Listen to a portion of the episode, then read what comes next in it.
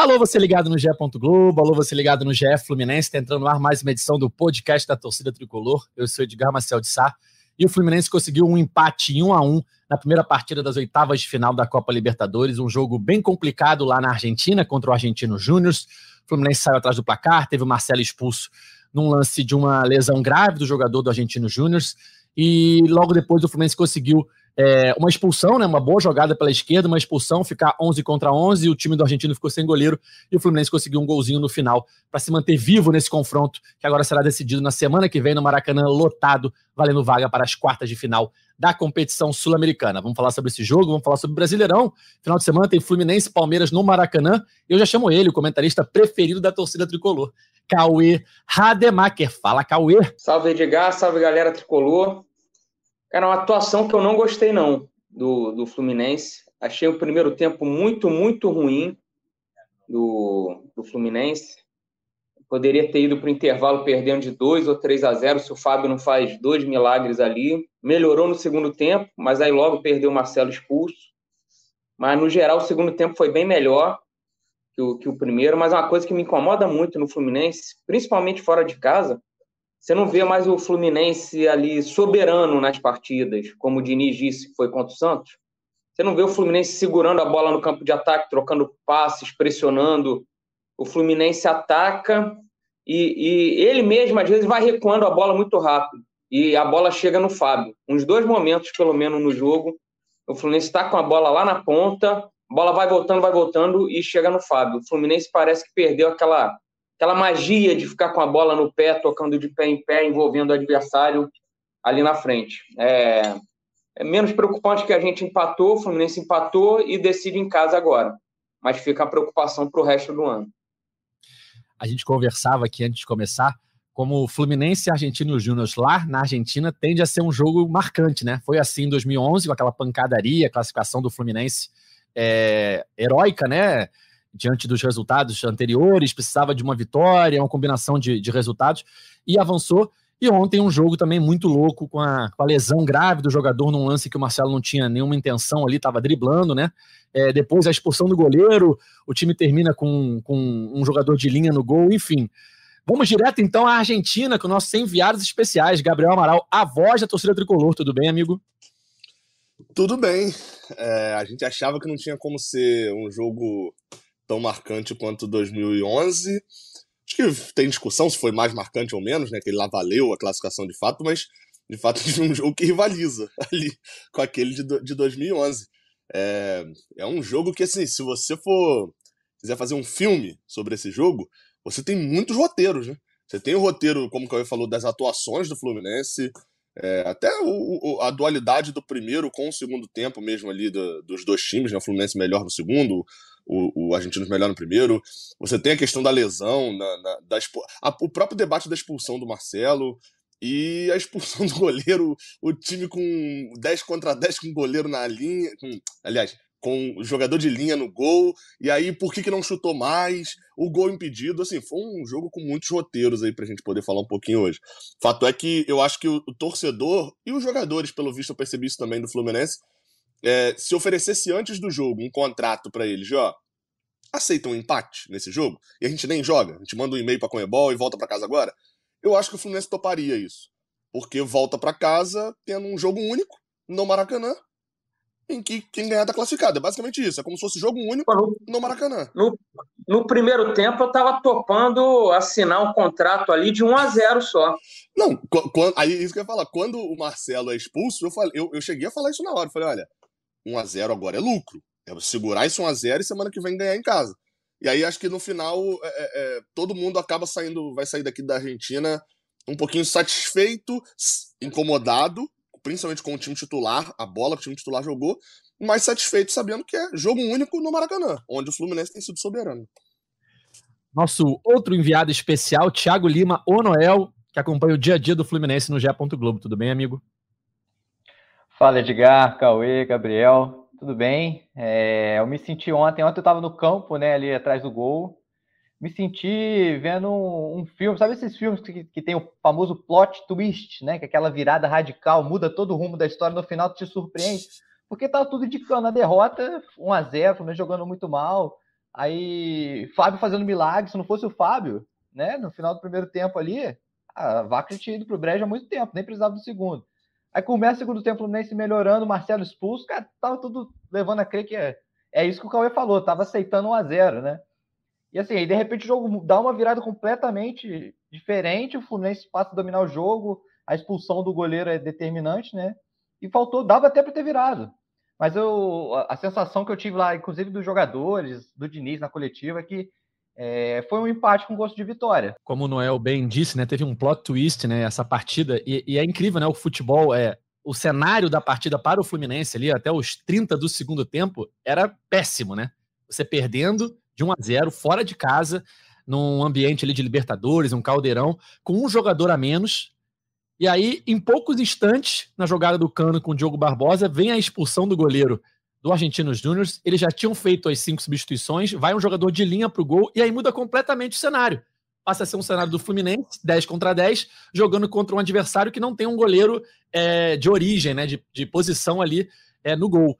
Então, é, mudou completamente o que parecia que seria um, uma derrota e uma, uma situação complicada para o segundo jogo, se torna um empate, poderia ter se tornado uma vitória, teve o gol anulado no finalzinho, o Fluminense também finalizou pouco, mas eu acho, Cauê, que o que fica de lição desse jogo é um primeiro tempo ruim, mais uma vez o Fluminense começa é, jogando mal, é, e o segundo tempo, eu acho que o Fluminense mudou e estava jogando bem, independentemente é, da expulsão e tal, o Fluminense tinha tido duas bolas na trave com o André e com o Keno, é, seria uma injustiça o Fluminense sair derrotado naquele segundo tempo. E aí, mesmo com a expulsão do Marcelo, o Fluminense continua jogando bem. O Diogo Barbosa entrou bem demais. E aí consegue a expulsão, é o próprio Diogo que está na jogada. E aí o Fluminense consegue o gol de empate no final. Eu queria a sua análise, Cauê. A torcida tricolor quer saber o que você achou dessa partida do Fluminense. É, esse lance do Diogo Barbosa me lembrou na hora o pênalti que o Edinho sofreu lá em 2011 foi uma arrancada ali pela esquerda também, que ele. Aí, mas aí o Edinho estava na área, né? Vai driblar o goleiro e sofre o, o pênalti ali que o Fred bate e faz o, o 2 a 1 Mas foi isso, cara. Foi um primeiro tempo muito ruim. Como tem sido o Fluminense jogando fora de casa, né? Jogando muito mal. E depois um segundo tempo que começou promissor. Fluminense tocando bem a bola. O Marcelo, que fez um primeiro tempo muito ruim, tinha começado bem o, o segundo tempo. O time melhorou, conseguiu chegar no lance do André, depois tem o lance do Keno. O Keno nem lembro se ele chuta na trave, estava com um a menos já o Fluminense ou se ainda estava 11 contra 11. Já Mas aquela bola do André. Já, né? Não, a, bola, a, bola do... a, bola do, a bola do Keno, a, que, a, a, que o Lima dá de letra, né? Para ele, ele chuta e a bola dá uma triscada ali na trave, já estava 11 contra 10 isso, na hora. Isso. É, mas do André, o André bate, a bola pô, pega na trave, volta pro André, o André chuta para fora, foi uma jogada boa. E até quando ficou com menos um, o Fluminense jogou bem melhor do que ele jogou o, o primeiro tempo, né? Aí depois com essa arrancada do Diogo Barbosa, do, o, o 10 contra 10 ali, final, é, era muito importante você, você empatar com um jogador de linha no gol, né? Mas eu, eu, eu, eu fiquei pensando na hora, sempre que um time vai com um jogador de linha pro gol, parece que outro time não consegue chutar no gol, né? O é Fluminense ainda conseguiu com o Samuel, mas, pô, não, não, não consegue mais. O Diniz botou o Léo Fernandes para bater a falta, bateu na barreira, era a falta para você bater no gol. O Fluminense tem um escanteio no fim. Pô, um escanteio com o goleiro ali, bate fechado esse escanteio, sabe? O cara não vai conseguir sair na, na bola. Bate o escanteio fechado e vê o que, o que, que acontece ali. Ô Cauê, o, o, eu acho que faltou também um pouquinho de estratégia nessas coisas, porque assim, é, é, a gente aqui já falou sobre escanteio curto, né? Que obviamente não seria útil numa situação dessa. Mas o famoso escanteio híbrido, talvez, talvez fosse, que é aquele que você bate é. um pouco. Você bota, por exemplo, um, um John Arias ali para bater o escanteio, mas você bota o Léo Fernandes do lado, você toca para ele no bico da grande área, ele consegue cruzar em direção ao gol. Que é aquela sim, que o goleiro normalmente sai do sul, né? mas o goleiro não ia sair. É. É, não ia sair. mais a vida do goleiro. Né? E assim, o, eu não, eu já falei aqui, falei no último programa, falei várias vezes, eu não gosto dessa escalação do Lima com o André juntos, prefiro o Martinelli. Achei que o Lima, assim, o time todo foi muito mal no primeiro tempo, mas o Lima e o Ganso para mim foram foram os piores do time no, no primeiro tempo. Você não via o, os dois em campo. O Ganso ainda tem uma chance que nem foi concluída, né? Que ele não consegue ter erra passada ali, não consegue pegar na bola, mas, mas assim, no geral foi um primeiro tempo muito, muito ruim mesmo. Fluminense, as poucas vezes que chegava, ou o Cano ou o Lima estavam impedidos. Então, foi um primeiro tempo que não deu esperança, uma jogadinha só que o Arias chuta muito fraco ali, de, de esquerda, na mão do goleiro. Mas eu, eu, eu queria que o Diniz é, mexesse nesse time aí. Eu, eu insisto que o que Martinelli junto com André é melhor do que essa dupla Lima e André. É, o, o, no segundo tempo, é, o time já vinha jogando bem, né? Antes da expulsão, continuou jogando bem depois da expulsão. É, eu acho que a, a, entrada do Diogo Barbosa, é, de certa forma, o Fluminense até cresceu de produção, o Fluminense conseguia atacar pela esquerda, o Diogo é, participa da expulsão, o Diogo cruza no, no, primeiro gol, o Diogo cruza no segundo gol, que foi impedido. Então ele participa de todos os lances decisivos da partida, ele entrou bem demais. No momento ali que o Fluminense estava é, acuado e tal, mas acuado por ter um jogador a menos, mas o, o Argentino Júnior não conseguiu criar no segundo tempo. Se no primeiro tempo até podia ter saído com 3 a 0 no placar, no segundo tempo não fez nada. não lembro de nenhuma jogada do Argentino Júnior no segundo tempo que o Fábio tenha trabalhado. Né? É, no primeiro tempo, sim. Até o Fábio Segundo tempo bastante. foi só chute, né? Só chute de fora da área. Chute, do, chute do que passou perto, assim. Teve um é. chute que foi um pouquinho mais perigoso, mas todos eles não passaram ali a menos de um metro da trave. É, e, e, e, a sensação que fica, Noel, é de, pô, saiu vivo, né, de um cenário ali que era com um a menos, podendo ter tomado três gols no primeiro tempo se não fosse o Fábio. Você começa o segundo tempo, mesmo jogando um pouco melhor, você tem a expulsão logo de cara, num lance, pô, que abate ali, né, o Marcelo. É, se o Marcelo não fosse expulso, ele estaria ali abalado psicologicamente, né, não sei nem se ele ia conseguir jogar bem. É, e você sair desse, desse resultado, desse cenário, com um a um, levando para o Maracanã lotado na terça-feira que vem, é uma sensação assim de que saiu vivo, até gosto de vitória, né? Podia ter sido um pouquinho mais com aquele gol no finalzinho ali, se não tivesse impedido, mas uma sensação bem mais tranquila para o jogo de volta, né? Não, com certeza. É... Isso que eu falei, a sensação que eu tive lá, inclusive dos jogadores, do Diniz, é que era um sabor de vitória, por mais que eles tivessem a chance de, de virar, mas, cara, um a um, do jeito que foi o jogo, foi muito positivo para o Fluminense. Vai jogar em casa, torcida Maracanã lotado, dependendo de uma vitória simples para avançar. É, esse negócio do Marcel que você comentou, eu, eu falei isso com alguém lá, não lembro se foi com o Gabriel, com o Lessa ou com o Siqueira, que assim, o Marcelo ficou tão abalado que mesmo que ele não fosse expulso, cara, eu acho que ele não ia conseguir jogar. Mesmo se ele, se ele tomasse um amarelo, eu acho que ele não ia conseguir jogar. De tão abalado que ele ficou. A gente via isso nítido dele, e ele chorando copiosamente. É, a TV, o, Noel, a TV mostrava, eu, eu ficava pensando, cara, o Diniz vai ter que tirar o Marcelo, o Marcelo não vai conseguir jogar. Aí quando eu vi que o juiz foi provar, eu falei, vai, vai sair o Marcelo expulso mesmo. É, e o, o Felipe Melo, na, na, na saída de campo, fala, né?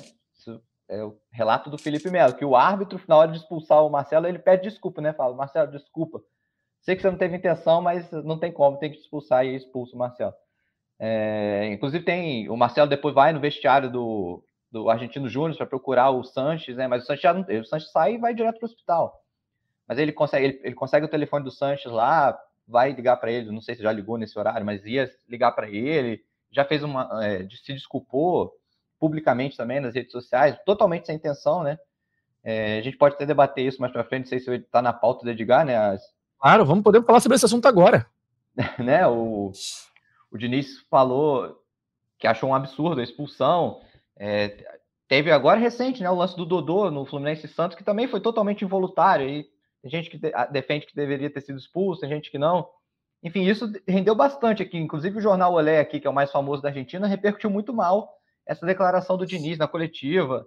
Então, assim, Ô, Manuel, pareceu até ter. Eu não sei, eu vi você discutindo isso depois. E eu tinha tido essa interpretação. Acho que eles. O, Olé acho que deu uma errada na tradução, alguma coisa ali, não ficou um negócio meio confuso, porque o Diniz faz uma analogia, né?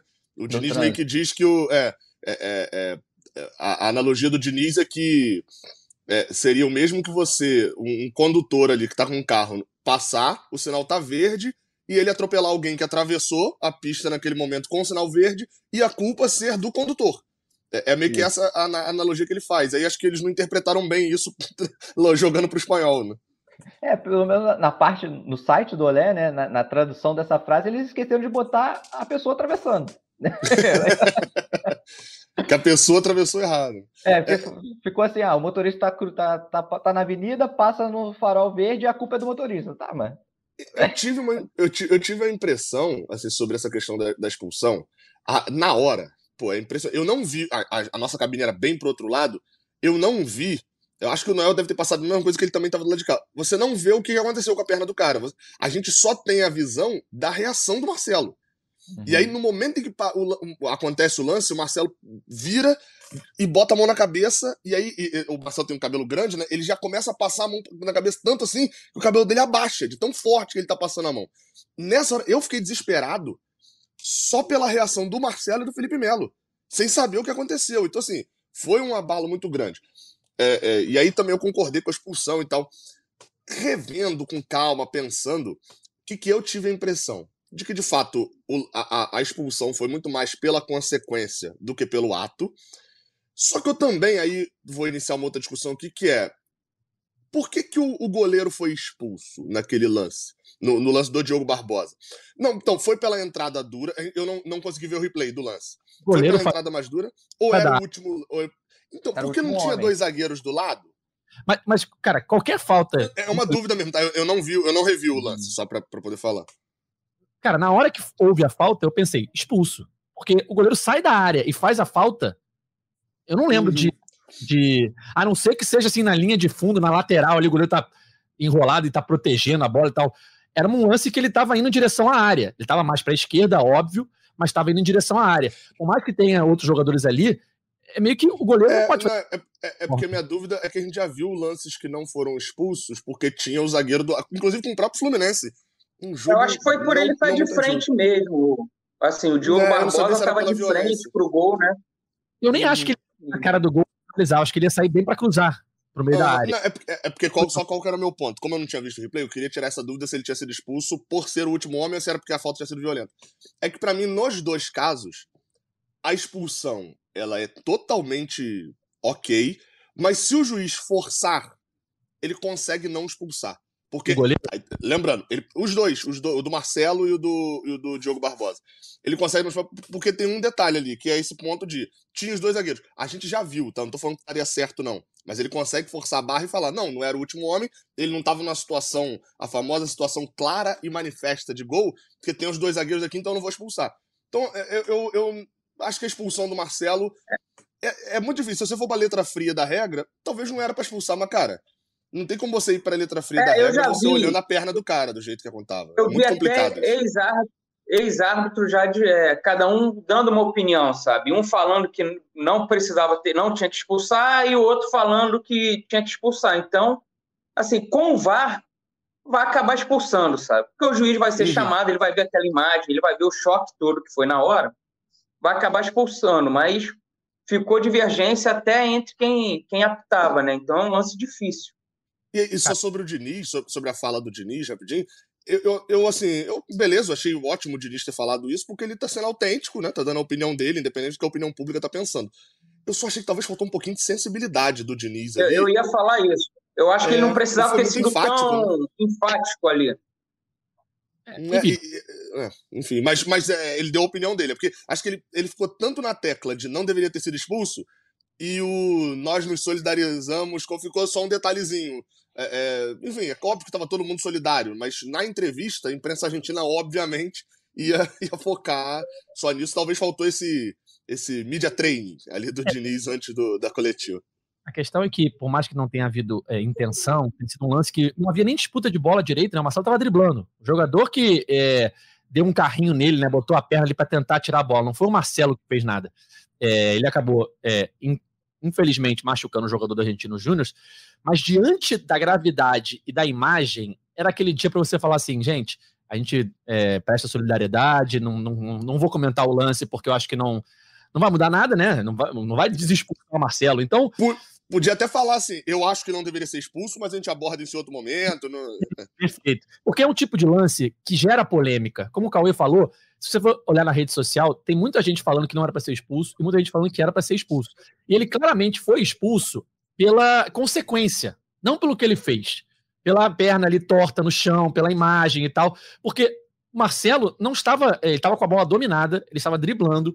Vendo o lance na primeira vez que eu vi, né, em tempo real, eu achei que o jogador tivesse machucado sozinho. Tipo assim, no drible do Marcelo, ele tivesse prendido a perna no chão e, e, rodado o joelho, tivesse torcido o tornozelo. Só que aí, quando o Marcelo sai desesperado, você vê, cara, aconteceu alguma coisa mais grave, né?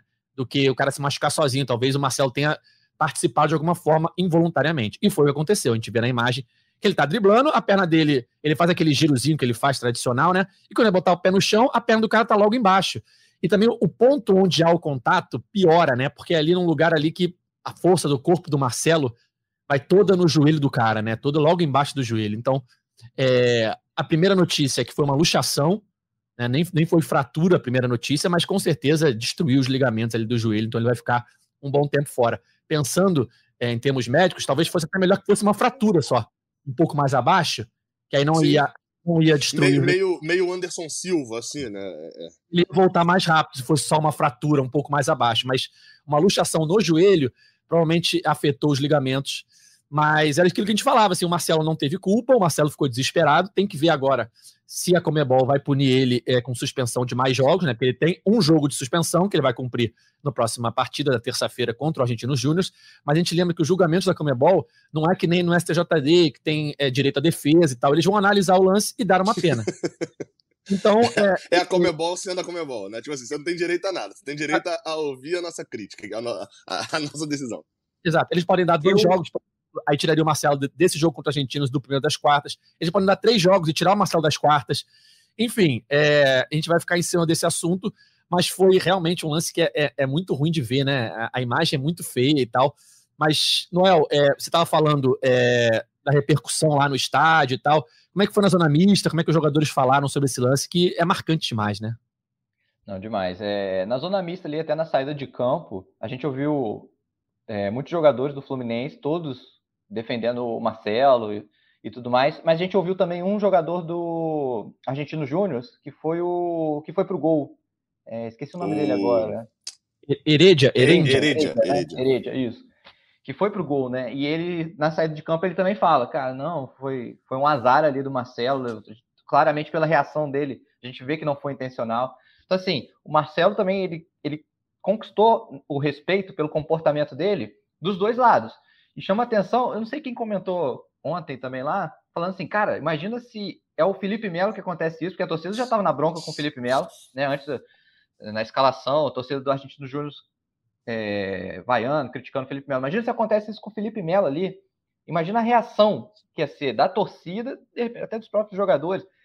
E, com detalhe, em 2011, na confusão, é, tinha alambrado no estádio, né? Tinha um, um alambrado que em todo ao redor do campo que impedia é, qualquer tentativa de invasão. Não tem mais. Ele só, esse alambrado só existe hoje na partezinha das organizadas. Todo o estádio é livre. É, o torcedor pode dar um pulo, nem precisa pular, é só passar a perna por cima da placa e ele já está dentro de campo. Então, assim, até isso a gente vê que o Marcelo teve esse respeito de todos os lados. Aí o Marcelo, quando faz o, o, a postagem nas redes sociais, o Argentino Júnior, o perfil oficial do Argentino Júnior também comenta em cima de é, é isso, a gente é companheiro, né? a, gente, a gente é adversário, rival, não é inimigo. Sabe, eu acho que assim, a, a imagem do Marcelo do Fluminense saiu ilesa, assim, saiu intacta desse lance que foi muito feio, de fato. E, e, e o Argentino Júnior perdeu o centroavante ainda no primeiro tempo, né? Fez o Sim, gol. Que é. tava jogando muito, diga-se de passagem, Dava, paraguaio, né? Sabe o que, que foi, ô Noel? Você que acompanha o dia a dia do Fluminense, está aí na Argentina o dia a dia da Argentina Júnior. é, cara, a gente não sabe o que, que foi. É, eu não tava, eu não fiquei para a coletiva do Milito, né? Porque eu, a do Diniz foi primeiro e acabou do Diniz a gente já foi direto para a zona mista. Não fiquei para do Milito. Então não sei. É, mas o que chamou atenção foi porque ele sai de campo aos 42 do primeiro tempo. Ele não tinha caído em campo. Ele pode ter, sim, pedido substituição, mas não tinha caído, não estava assim. Até o Sibila, né, que é o repórter correspondente da TV Globo aqui, já mora aqui há quatro anos na Argentina, em Buenos Aires, ele até fala, cara, se ele segura, né, até o final, três minutos para acabar o primeiro tempo, ele não queimava uma substituição, tirava o cara no intervalo. É... E assim, quando ele sai. Mas ele, ele ficou com a bolsa de gelo debaixo da coxa esquerda, que a, coxa, né? que a TV mostrou. Depois é... do ele perde aquele gol na cara, o primeiro gol que o Fábio defende, que bate no Fábio e sobe a bola, uhum. não aquele que o Nino e o Felipe Melo se enrolam. Um, um contra-ataque, né? A, é. a mostra uma imagem dele botando a mão na parte posterior da coxa, logo depois daquela finalização. Então, logo depois houve a substituição, então acredito que tenha sido naquele lance. É, o, o Sibilo até comenta, quando ele sai, ele comenta com a gente ali na, atrás do gol e fala assim, cara, Agora o Argentino Júnior vai perder muita força, porque é, o cara que faz gol no time é o Ávalos. Ele faz muita diferença. Então, ele fora vai melhorar bastante para o Fluminense. De fato, foi isso. Segundo tempo, a Argentino Júnior não fez nada, não criou nenhuma chance clara. Uma chance, não teve nenhuma chance de gol, só esse chute de fora da área que o Gabriel falou. Um passou um pouquinho mais perto do outro. Mas, assim, chance, chance real mesmo, não teve. Eu fui dar uma pesquisada no, nas redes sociais, né? E aí o, sei lá, o, o Olé Argentino Júnior, tá, tá no, no podcast dele lá, no podcast do Olé Argentino Júnior, eles provavelmente, assim, a gente enxerga o jogo com a ótica do Fluminense, né? Então a gente vai falar aqui da, da o Cauê abriu falando sobre o Lima, sobre a dificuldade, tá falando do Fluminense, mas do lado deles, a virada de chave vai ser a saída do Ávalos. É, é o grande é, é, é, turning point, né? o ponto de virada do, do jogo, se você analisar pelo lado deles, é a saída do Ávalos, porque eles estão melhor no jogo, eles perdem um cara que fez, se eu não estou enganado, ele tem 16 jogos em 32, 33. 16 gols em 32, 33 jogos na temporada. Ou seja, é uma média germancano, praticamente. Um gol a cada dois jogos. É, é, e aí, ou seja, você perde esse cara. E aí, a partir dali, justamente, a partir dos 40 do, do segundo do primeiro tempo, o jogo já tá dando uma virada. O Fluminense está criando alguma coisa. É a chance do Ganso que o Ganso perde, é uma chance do Keno também que o Fluminense tem. E, e no segundo tempo o Fluminense volta melhor, e aí, enfim, a, a, a, expulsão do goleiro lá no final vai ser um resultado justamente da substituição do Ávalos, né? De se, se ele espera mais três minutos, o goleiro teria um substituto normal, eles ficariam só 10 contra 10. É, em que pese o chute do Samuel Xavier ter sido um chute que nenhum goleiro pegaria. Mas. Mas, mas, eu... mas Gabriel, foi mal. Mesmo se, se, ele sai no intervalo, seriam cinco substituições já, né? Porque teve o cara que saiu machucado com o martelo é... e ele fez ele três de uma vez depois. O azar dele. Né? Garoteou. É. É, você estragou meu roteiro agora, Cauê. Você é aquele cara que eu fiz o filme. Aí você foi, você foi lá e falou: tem um furo no roteiro aqui, ó. É, é, mas assim. Eu, Ele eu fez revendo, cinco. Eu tava revendo o gol, e por mais que eu concorde com se fosse um goleiro normal, provavelmente não pegaria o chute de Samuel Xavier. Se você for ver o jeito que o Heredia vai pro gol, vai na Pô, bola. Ele encosta lance, na bola, cara, né? Ele, ele, parece ser aquele goleiro do rachão mesmo, assim, o cara que, que é goleiro bom mesmo, cara certeza, com certeza. E, cara, por ele encostar na bola, não sendo goleiro, eu acredito que um goleiro profissional espalmaria fácil a bola. Foi um puta chute. Foi, não foi no ângulo, mas foi muito bem o chute do Samuel Xavier. Mas o Fábio, por exemplo, eu acho que defenderia tranquilo, assim. Ia dar aquela, aquela bela ponte, assim, para espalmar para escanteio. Porque o jogador que não é, é goleiro e que deve ter ali uma habilidade ali, porque se ele foi o escolhido, ele é o melhor goleiro entre o pessoal de linha, né? Que estava em campo. Então, é, ele deve treinar ali no rachão, na brincadeira, e ele pula e toca na bola. Então, esse detalhe me faz crer que um goleiro pegaria. Mas isso não muda nada, porque não era um goleiro, a bola entrou, então tá um a um, não interessa. Mas, mas só o ponto que. Gol... Ô, Diga. Não, ah. pode falar, Cleide. Não, não, eu ia falar só que é o segundo gol bonito do Samuel Xavier de fora da área, né? Contra o Atlético Mineiro, ele faz um também meio de primeira, vai no cantinho, lá em Volta é. Redonda. Isso. O, o, o ponto que eu quero falar é o seguinte: é que isso também reforça os dois gols que ele tomou, né? Mesmo o impedido. Os dois gols que ele tomou são gols que goleiros tomariam. Não, ah, se é o, o, o Fábio, o Marcos Felipe ou o Pedro Rangel tomando um gol desse, ninguém aqui tá, ia estar tá falando assim, pô, dava para pegar e tal. E aí isso contrapõe com um pouquinho aquele ponto de chuta de qualquer lugar, né? porque é, é, era para ter chutado, realmente o Fluminense não conseguiu chegar até a área direito para poder criar chance, mas também não era aquele goleiro, tipo assim, que ia. É, é, é, a bola no gol era gol, não. Parecia ser um goleiro. Foi frango, né? É, é, não, como foi até um pouco o Enzo Pérez naquele jogo do River em 2021, histórico, contra o Santa Fé. O Enzo Pérez era um cara que também não era muito seguro, não era tão alto e tal. O Heredia não, o Heredia parecia, parecia ser um goleiro ruim. Ele era só um goleiro ruim. Não parecia ser um jogador de linha no gol. E aí, só o que eu falei naquela hora de estratégia, que eu do escanteio, a falta a mesma coisa. Só que é, a, a, falta, se você tem uma falta muito de perto e você não tem um goleiro, eles não sabiam ainda se o cara era bom ou não, pô, bate no canto do goleiro, cara. Acerta o gol é. no canto do goleiro, esfor... faz o cara pelo menos espalmar, porque o goleiro não, pô, ele não ia encaixar uma bola. Vai bate dar rebote, ali. cara. Vai... É, é para bater no gol. Só que eu acho que o que, que aconteceu ali? O Léo Fernandes entrou para bater a bola parada e ele é canhoto, a falta era do lado esquerdo. Para ele isso. bater do lado do goleiro, ele teria que estar muito forte ali, assim. Então acho Eu que acho... faltou um pouco de estratégia nesse caso. Houve um erro de avaliação ali. Primeiro, o Léo tinha acabado de entrar, estava frio. Segundo, ele é canhoto. No ângulo que estava a falta, era melhor para um destro. Então, aquilo ali para mim era claramente uma falta para o Arias. Bate na direção do gol. E ponto, deixa o cara se virar. Acerta o gol. O Léo bateu tão mal que se a bola passasse pela barreira, ainda assim eu acho que não levaria tanto perigo. Porque o problema. Pelo... Viu? O, o, problema é que o Arias nunca acertou o gol em nenhuma cobrança de falta que ele já tentou Ou é na Mas barreira ou é por cima do gol. É, detalhe, quando tem um goleiro profissional ali, ele tem que tentar atirar, né? Como é um goleiro amador, sim. só botar no gol, não precisa nem bater tão forte, então bota no gol. Que deixa o problema pro cara se, se virar. Mas enfim, é... a gente estava falando no começo como quando tem um goleiro de linha no gol, até o, o, lance, o, o, jogo que o Gabriel lembrou do River contra o Santa Fé, que foi o Enzo Pérez, que o River ganha o jogo de 2 a 1 um. É, obviamente e é desde mais... o início, né? E lá é desde o início, é os 90 minutos com o Enzo Pérez no gol obviamente, fica mais difícil chutar o gol. Por quê? Porque o time todo adversário vai se defender para evitar chutes. Não é, é para se defender normalmente. Ele não pode deixar chutar. Então o Fluminense teve o chute do Samuel, uh, duas tentativas que foram bloqueadas, duas ou três que foram bloqueadas, e o gol. Então, de fato, foi finalizou pouco. Finalizou até menos do que vinha finalizando no segundo tempo. Com a bola do André, a bola do Keno. Mas é porque acredito eu, como o Cauê falou e o Gabriel lembrou, é mais difícil porque o time todo vai ficar fechadinho ali para não deixar finalizar. Mas enfim, eu, eu acho que. Ô, Edgar, é, é, se um tempo é, não gera. É, é, o ponto que eu falei, assim, a gente vai olhar com a ótica do time que chegou três vezes para chutar. O, o, o Olé Argentino Júnior está olhando com a ótica de, cara, o Argentino Júnior se desdobrou em campo para poder manter o Fluminense longe da área. E eles fizeram isso muito bem. O Fluminense poderia ter chutado do meio de campo? Poderia, mas era a única chance. A linha dos caras estava em cima. A gente viu o Fluminense melhor com 10 em campo, porque de fato o jogador puxa um, um, um gás extra, uma concentração extra. E o Argentino Júnior fez isso. A torcida, o Noel também deve ter percebido isso ali por onde ele estava. Só tava os Barra Brava lá cantando e tal, mas o estádio já estava em silêncio. Quando tem a expulsão do goleiro, a torcida volta a cantar ali, ó, direto, o estádio todo. Então muda um pouco o clima. Eu acho que o próprio Fluminense, depois, assim, no final das contas, o, o Argentino Júnior tinha um, um, jogador de linha no gol, mas no campo tava 10 contra 10, pô. No campo era 10 contra 10. O Fluminense não podia se lançar igual um louco, porque ele podia tomar um gol. No campo tava tudo igual, era um jogo normal.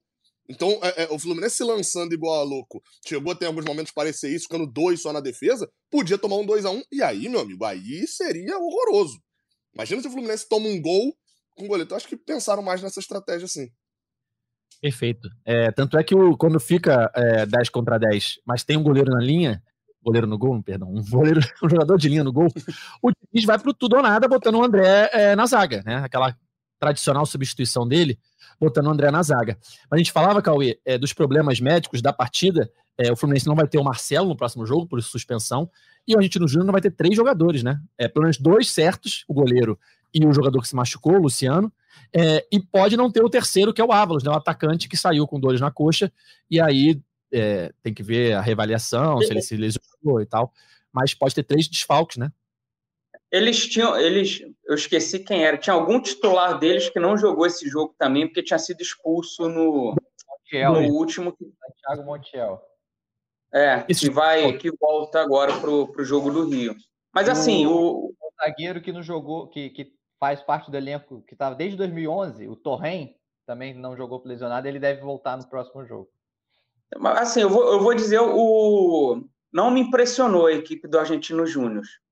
Eu esperava até um pouco mais deles ali. Acho que o segundo tempo, quando o Fluminense melhorou, botou a bola no chão, conseguiu sair tocando tudo, o Fluminense mostrou que é bem superior. Então, assim, vai ser um jogo difícil pra caramba no, no Rio de Janeiro, porque eles vão entrar primeiro para não perder, para tentar carregar pelo menos para os pênaltis. É um jogo que a torcida tem que ser paciente junto com o time. Não adianta vaiar já na, quando tiver ainda 0 a 0 que, que não vai ajudar. Mas o Fluminense, pô, se jogar um mínimo, que, se jogar o que jogou contra o Santos, ou contra o Internacional, ou contra o Flamengo, os três últimos jogos no Maracanã, porque no Maracanã o Fluminense vem jogando relativamente de razoável para bom, tem tudo para conseguir essa classificação. É, o jogo no Maracanã, para eles, Cauê, é aquele jogo de. É, só pode ficar nervoso pro Fluminense, né? Se a, a, torcida ficar nervosa, se não sai o gol rápido, né? Porque eles vão ficar fechadinhos, tentando segurar o máximo possível um 0 a 0 apostando num contra-ataque, é, ou até para levar para pênalti, né? Vão ficar ali é, fazendo o jogo. O doutor Carlos de Araruama, amigo nosso aqui, que está sempre participando, disse: não pode ser aquele jogo que, se não fizer o gol até os 15 minutos, aplausos viram vaias. Tem, é que, tem que ser paciente. Tem que ter calma, porque vai ser um jogo nervoso, obviamente, é um jogo com estádio lotado, ingressos esgotados praticamente, é, mais de 60 mil pessoas são esperadas no Maracanã na próxima terça-feira, e o Fluminense só depende dele, depende de uma vitória simples, é, e o retrospecto recente do Fluminense no Maracanã é muito bom, né, como mandante. No Brasileirão, por exemplo, não perdeu ainda, são seis vitórias e três empates. É, final de semana tem Fluminense e Palmeiras, mas até agora o desempenho do Fluminense como mandante no Maracanã esse ano, é, eu estava até vendo um, um, dado interessante sobre isso. O Fluminense como mandante no Maracanã é o time que está mais tempo invicto no Brasil como mandante. 19 jogos. Eu não sei se é da Série A, só se, se o recorte era só da Série A. Mas enfim, é um dos times que está mais tempo. Vou até procurar esse dado aqui. É, há mais tempo invicto como mandante. 19 jogos. A última derrota foi para aquele jogo do Botafogo, aquele 1 a 0 é, ainda no Campeonato Carioca. Desde Deve então, ser dado do, do Fluped, hein? Do Igor Moreira aí. É, é... Tem cara, hein? Não é do Igor, não. É do SofaScore. Fluminense é o time da Série A com maior sequência atual de invencibilidade em casa. 19 jogos, 14 vitórias e 5 empates. 82,4% de aproveitamento. 42 gols marcados e apenas 7 sofridos. A última derrota foi no final de janeiro para o Botafogo, ainda no Carioca. Então, ou seja, o Fluminense tem a seu favor o Maracanã lotado, o bom desempenho em casa e é, isso. É, é, é jogar o que sabe para conseguir um bom resultado. Só sobre esse detalhe, é curioso que até mesmo nos clássicos o Fluminense perdeu quando era visitante, perdeu para o Flamengo na final do Carioca e na, na, Copa do Brasil, mas nos jogos em que ele tinha o mando foi 4x1 e 0x0. E, 0x0 também agora no Brasileirão. É, e boa parte desses tropeços, porque quando você fala do, da derrota contra o Botafogo, teve outros jogos do jogo do Botafogo para cá que o Fluminense não ganhou. Mas foram clássicos, que foi justamente contra o Flamengo, como eu citei, é, o 0 a 0 da Copa do Brasil, contra o Vasco e contra o Atlético Mineiro em volta redonda, além do empate. É, o Fluminense é, ganha. Ganha foi mal, Gabriel. Ganha o Fla-Flu da Taça Guanabara também, né? 2 a 1 um. Eu não lembro quem era o mandante ali, o gol do Pirani. Era o Flamengo. Era o Flamengo. Mano. Era o Flamengo? Era, era. Foi 1 um a 2 isso. Então, assim, o, o, o, o ponto assim, o Fluminense no Maracanã é um time muito forte é, sabe jogar, porque mesmo nos jogos contra Vasco e Botafogo, Vasco e Botafogo só tinham 10% da torcida, então era encarado como um visitante, apesar de ser um clássico. E, e assim, como eu falei, se, se oferecessem ao Fluminense antes das oitavas de final, você aceita ser jogo único no Maracanã?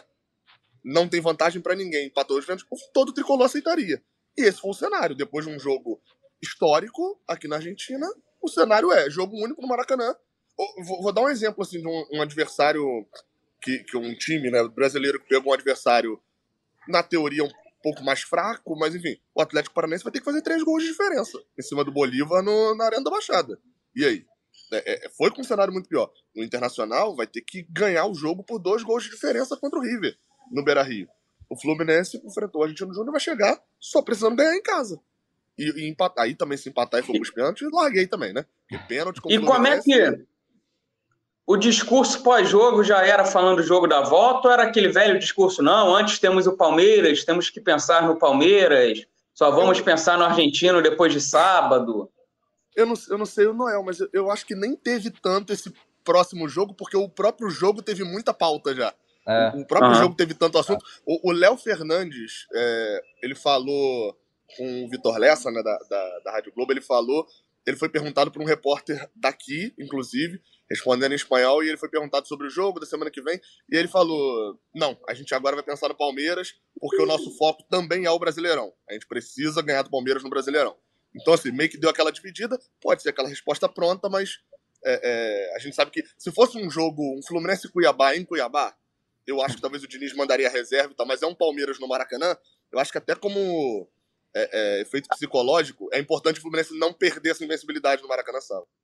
Olha lá, o Edgar tá fazendo selfie enquanto a gente fala aqui, debate o futuro no clube. o Edgar tava, tava fazendo selfie. Atrasou a live para ficar lanchando. Tem esse detalhe Não, é, é, é. Sim, sim, sim. Ligou é... pro, pro telemarketing e agora tá fazendo selfie. E tentei resetar assim aqui na rede da Globo.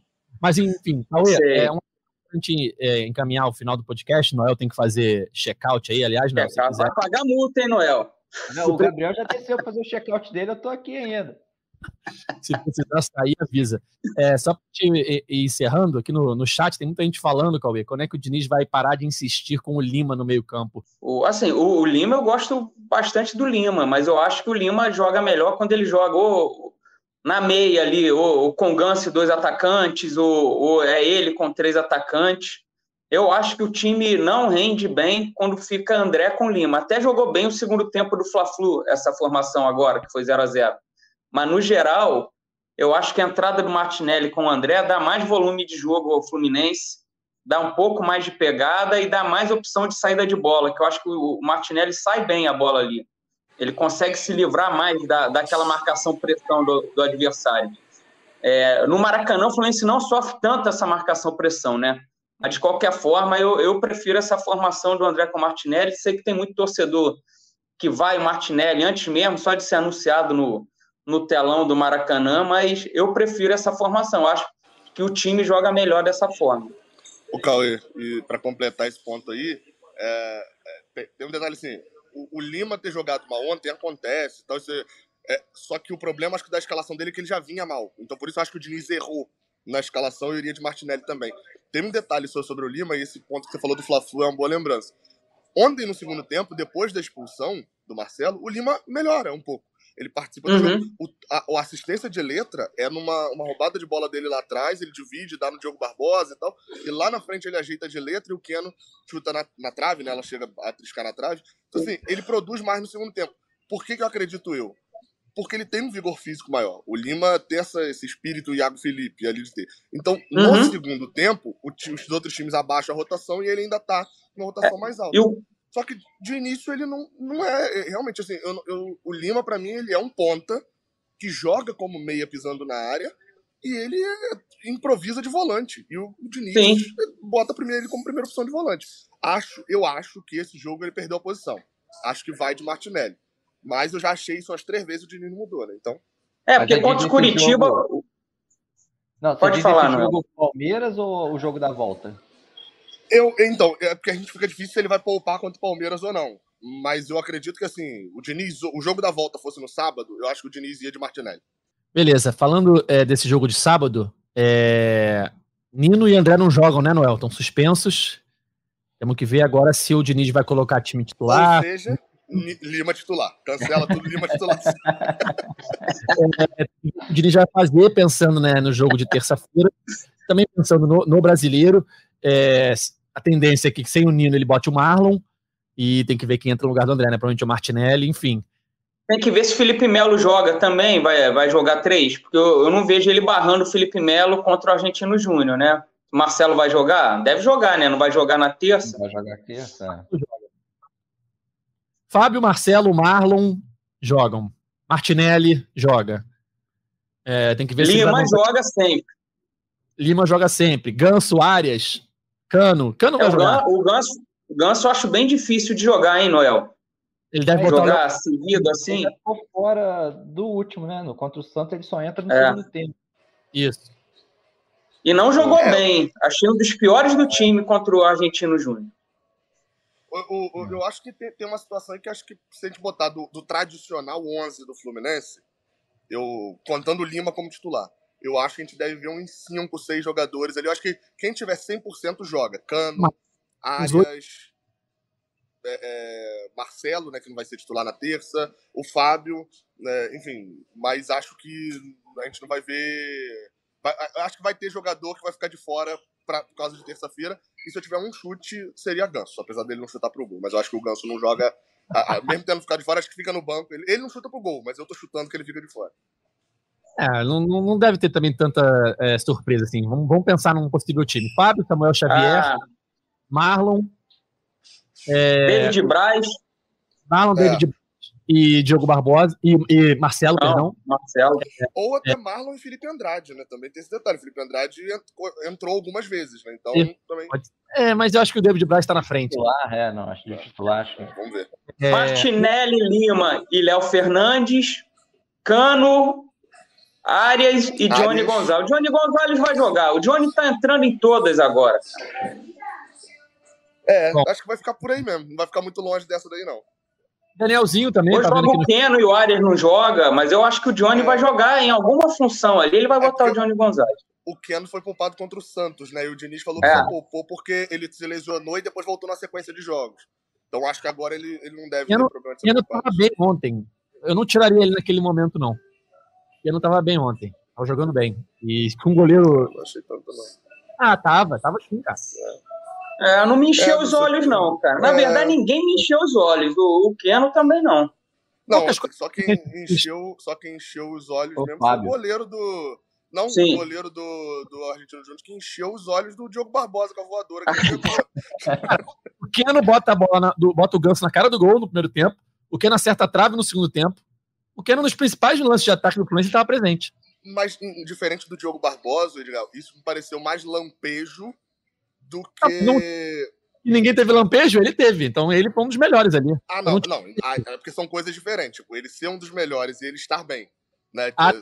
são duas coisas diferentes. Eu concordo, o Keno não foi um dos piores do time, não. Mas acho que foi mais lampejo porque ele tem muito erro também no jogo. Tem muito O- drible que ele tenta, que ele não acerta. O Cano, tirando a inversão para o Diogo Barbosa, foi uma partida muito ruim também do Cano. Decisivo. Impedido constantemente, sem chutar gol, errando bola. Aquela invertida ele já valeu pela atuação dele.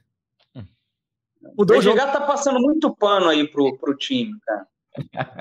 Ué, eu tô falando mentira. Se não fosse aquela invertida, ia perder de, talvez de 2 a 0 É, pô. Ah, mas eh, se não fosse o Lima que deu passe pro Cano dar a invertida, pô, aí vai. eh, É isso. Vamos chegando ao fim, que o Noel tem que fazer check-out, senão o Cauê não vai querer pagar aí o leite check-out dele. Se chegar, se chegar cobrança extra aqui, eu vou mandar pro, pro Cauê, meu irmão. O Edgar que atrasou, pô. O Edgar que paga aí, ainda faz selfie. Problemas técnicos da internet. Aliás, eu tô sem internet aqui no, no, celular, no laptop até agora. Fazendo o podcast no, no escuro aqui. Tô só vendo os comentários aqui na, na tela, mas não posso fazer pesquisas nesse momento.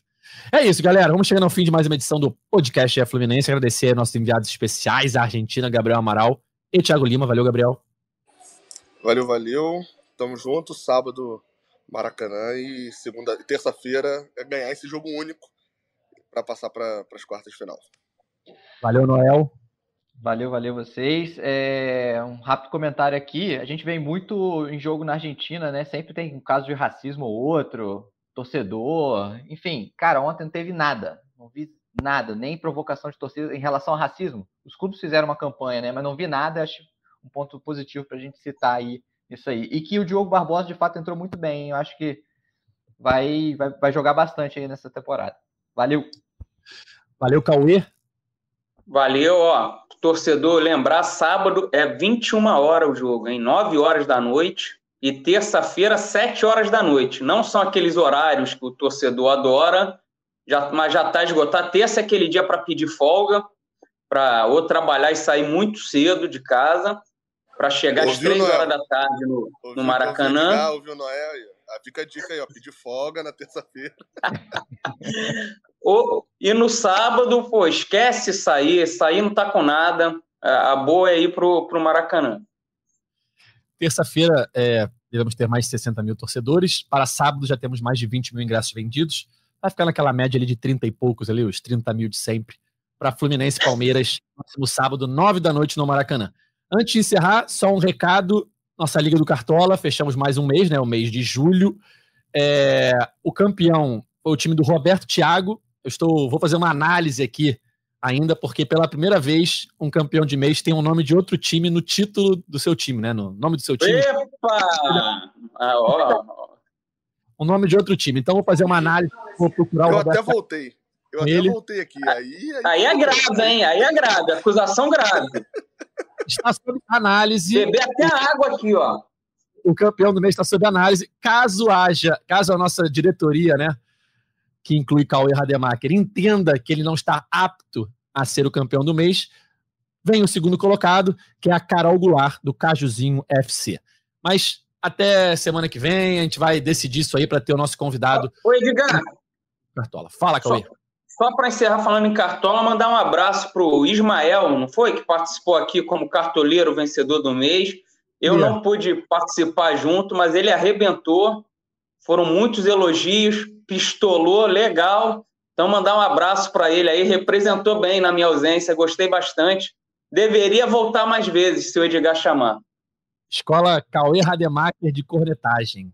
Ele, ele é aluno número um. E no próximo podcast, segunda-feira, teremos uma estreia. Marcelo Neves, é, ex-Lance, ex-Globo, foi setorista do Fluminense nesses dois veículos, está chegando aqui no, no. Globo, já foi contratado, já começou a trabalhar na equipe de Cauê Rademacher. Segunda-feira que vem, estreia do Marcelinho aqui no nosso podcast, como mais um comentarista aí pra galera. É isso, gente. Nosso podcast está nas principais plataformas de áudio. É só procurar por GE Fluminense ou então no seu navegador, ge.globo barra Fluminense. A gente volta aqui na próxima segunda-feira para falar tudo sobre Fluminense e Palmeiras e para esquentar o jogão de terça-feira, Maracanã lotado, Fluminense e Argentinos Júnior valendo vaga nas quartas de final da Libertadores. Valeu, até a próxima. Tchau! O Austin pra bola, o Austin de pé direito.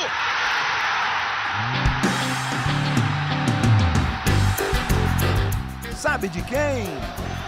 Do Fluminense! Do Flusão, do tricolor das Laranjeiras. É o GE Fluminense.